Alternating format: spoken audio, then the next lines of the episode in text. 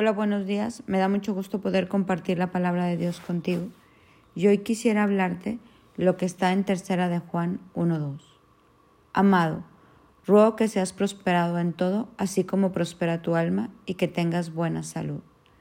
Tú sabes que el alma, en el alma está metida nuestra voluntad y nuestras emociones.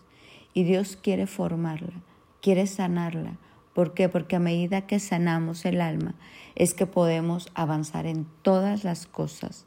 En esta cita de tercera de Juan dice, ruego que seas prosperado en todo a la par o así como prospera el alma. Cuando el alma prospera, cuando el alma está sana, podemos amar de la manera que Dios nos pide amar al prójimo. Podemos ser esas personas que tienen un carácter formado para conquistar, como te decía ayer, y para sacar la, la mejor versión de nosotros mismos. Pero nosotros tenemos que trabajar en el alma, en la voluntad y en las emociones. El alma puede ser gobernada por el espíritu o puede ser gobernada por la carne. ¿Quién la va a gobernar? Lo que tú alimentes más. Si tú alimentas más el espíritu con oración, con la palabra, llenándote de todo lo que alimente el espíritu, entonces tu alma va a ser sanada y va a ser gobernada por el Espíritu. Pero si nosotros alimentamos el alma con todo lo que es carnal, con todas las pasiones de este mundo, con todo lo que yo quiero hacer, con mi voluntad, con mis deseos, con mi avaricia, con, con la ira, con gritos, con pleitos, con discordias, con envidias, con egoísmo, con mentira, entonces mi alma no va a sanar y va a estar gobernada por, por lo carnal. Entonces Dios nos quiere enseñar a alimentar el alma del espíritu y a sanar el alma, porque a medida que nosotros sanamos el alma es como podemos amar, es como podemos llevar a cabo el plan que Dios tiene para nosotros y como dice esta cita de tercera de Juan, prosperar en todo. Dice, amado, yo deseo que seas prosperado en todo, así como prospera tu alma. Cuando un alma prospera, se va el egoísmo, ama, se da, se entrega, se va la envidia. Filipenses 2.4 dice, no buscando cada uno sus propios intereses, sino más bien los intereses de la verdad. En Colosenses 1.4 dice, al oír de vuestra fe en Cristo Jesús y del amor que se tienen los unos por los otros y por todos los santos.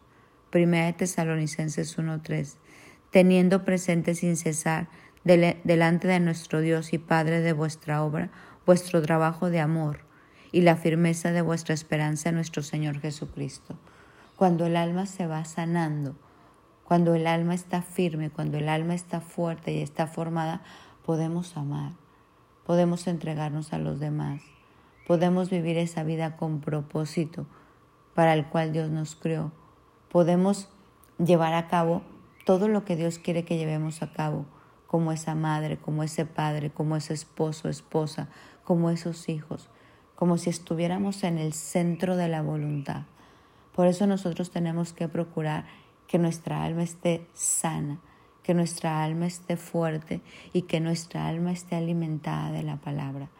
La prosperidad del alma es la prosperidad de todo nuestro entorno. Hay veces uno se cuida mucho físicamente, hacemos mucho ejercicio físico, pero Dios dice, vamos a cuidar más el alma. El ejercicio es provechoso, pero lo más importante es cuidar el alma, porque ahí está la voluntad, las emociones, y depende de mis decisiones, pues que tome eso depende toda mi vida. Pero si mi alma está sana, estoy tomada de la palabra de Dios, mis decisiones van a ser buenas. Todo lo que yo haga va a ser en el propósito que Dios me creó y voy a prosperar en todo. Dios quiere darnos la prosperidad en todo, en nuestra vida personal, en nuestros pensamientos, en nuestros sentimientos.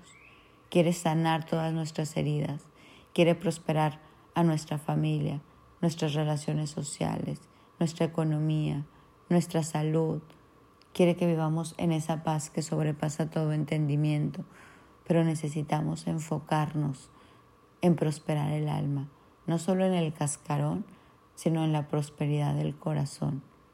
Hoy te quiero invitar a que juntos podamos orar para que nosotros podamos prosperar el alma y ser como, como Jesús en esta tierra, cumplir el propósito de amar a Dios y amar a nuestro prójimo como, sobre todas las cosas y dar gracias porque Dios viene a sanar el alma, porque Dios viene a restaurar nuestros corazones, porque dice la palabra que Él es especialista en vendar las heridas de los quebrantados, en sacar a libertad a los cautivos y de opresión.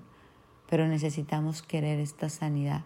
Así como tú buscas cuando te sientes mal, te duele la cabeza, te tomas una pastilla o el cuerpo, el estómago, así nosotros tenemos que buscar como con mucho énfasis la sanidad del alma, porque a medida que tengamos más sana el alma, más podremos cumplir con este propósito para el cual Dios nos creó, estaremos en plenitud y como dice esta cita, prosperaremos en todo lo que hagamos.